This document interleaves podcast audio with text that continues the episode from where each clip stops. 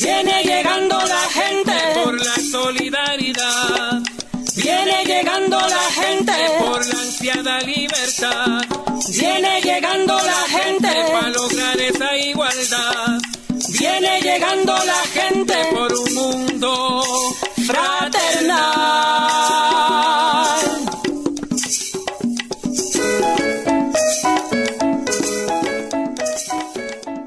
¿Qué tal amigas y amigos de Pensando en Nuestra América? Un gusto compartir con ustedes un nuevo encuentro.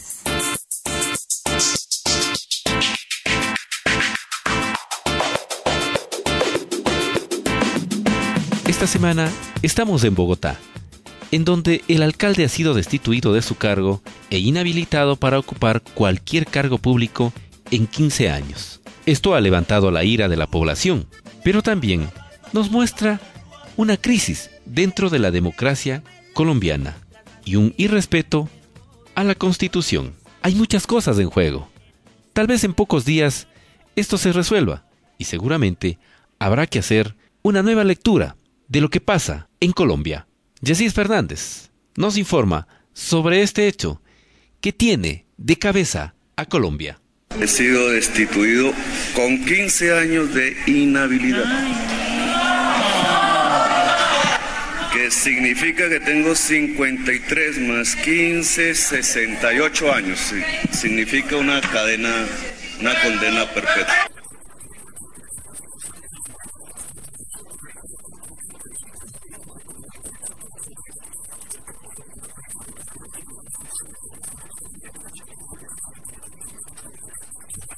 Ni más ni menos, el fallo dice que se disciplina a Gustavo Petro por atentar contra la propiedad privada, porque no mantuve los contratos de cuatro poderosos empresarios que además fueron los que hicieron el complot del 18 de diciembre. Aquí el alcalde se queda, si ustedes se quedan.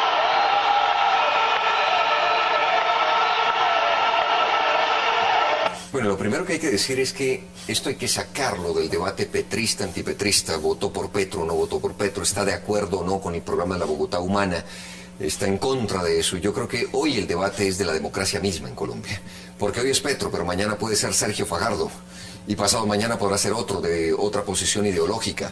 Aquí lo que está en el ojo del huracán es la democracia misma y el poder extralimitado desde la Procuraduría.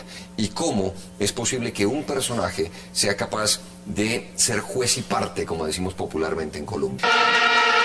Esto de mantener durante días una inmensa movilización juvenil y popular ha logrado que los ojos del mundo nos observen.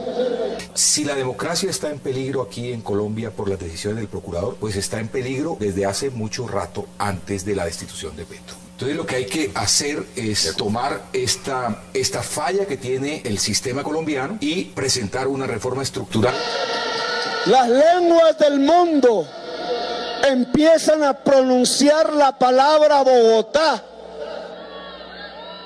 empiezan a salir en las páginas, en las cadenas internacionales de televisión, las imágenes de esta plaza llena, la plaza de Bolívar, la plaza de la democracia. Es decir, que aquí se está mandando un mensaje al país, a todos los alcaldes, en el sentido de que recuperar el poder público es un crimen, un delito o una irregularidad? Sí, claro, con la destitución del alcalde se vulneran los derechos a la democracia.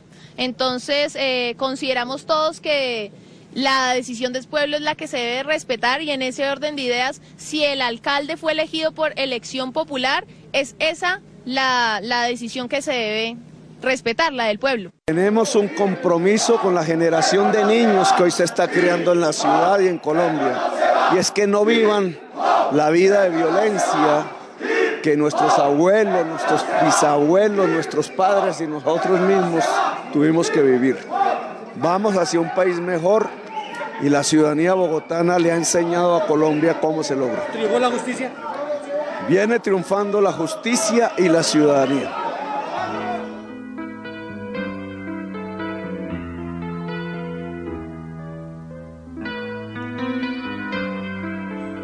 Mientras la población colombiana busca las formas de conseguir la paz, el gobierno colombiano crea otro conflicto.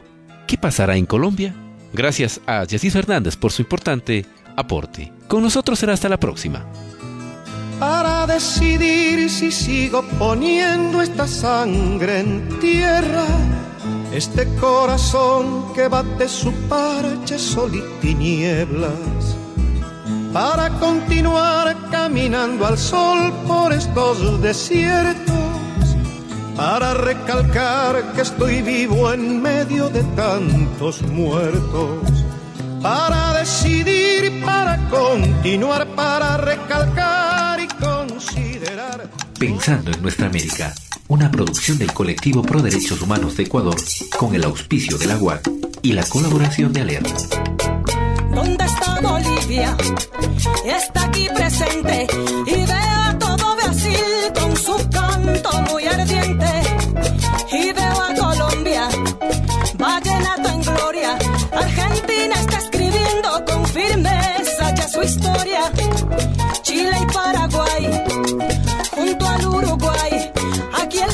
también existe y la gente se resiste. Perú y Venezuela le ponen candela y Centroamérica avanza y está México que vuela y Centroamérica avanza y está México